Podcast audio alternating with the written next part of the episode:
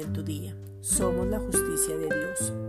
La gracia de Dios es una persona que se recibe por medio de la fe en Jesucristo.